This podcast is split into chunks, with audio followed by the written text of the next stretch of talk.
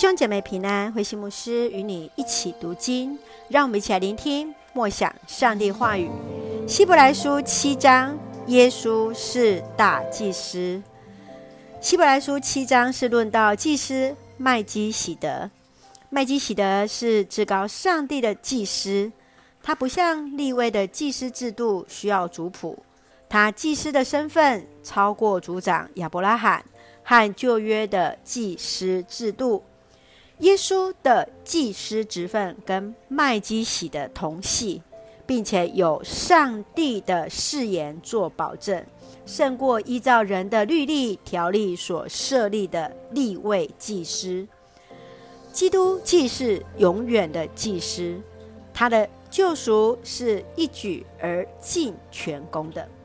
让我们一起来看这段经文与默想，请我们一起来看第七章二十四到二十五节。耶稣永远活着，他的祭司工作不由别人继承，所以他始终能够拯救那些借着他亲近上帝的人，因为他永远活着，替他们求告上帝。在旧约当中，唯有利未支派亚伦的家族的后代才能够成为大祭司。然而，无论是耶稣基督与麦基洗德，都不是利未的家族。麦基奇德是上帝的祭司，是和平的王。他从亚伯拉罕收取十分之一。耶稣也没有按着族谱来成为大祭司，他是上帝所设立的大祭司，是和平与正义的君王。他比犹太人当中的大祭司更为完全，因为他没有犯罪，不需要为自己的罪来献祭，而且。他永远活着，为我们来求告上帝，使我们得以透过他来亲近上帝。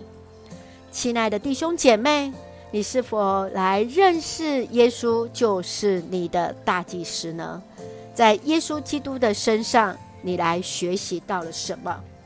愿主让我们能够完全的交托与主连结。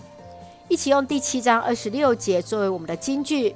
耶稣正是我们所需要的大祭司，他是圣洁，没有过错，没有罪。他从罪人当中被分别出来，提升到诸天之上。愿主恩待赐福，让我们更加能够直接来领受上帝的恩典。一起用这段经文来祷告。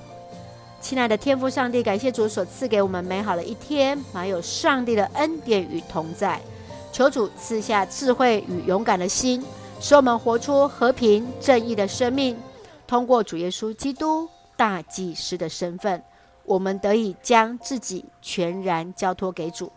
愿主赐福所爱的家人身心灵健壮，恩待我们的国家台湾一切平安。使我们做上帝恩点的出口。感谢祷告是奉靠主耶稣基督的圣名求，阿门。弟兄姐妹，愿上帝的平安与你同在，大家平安。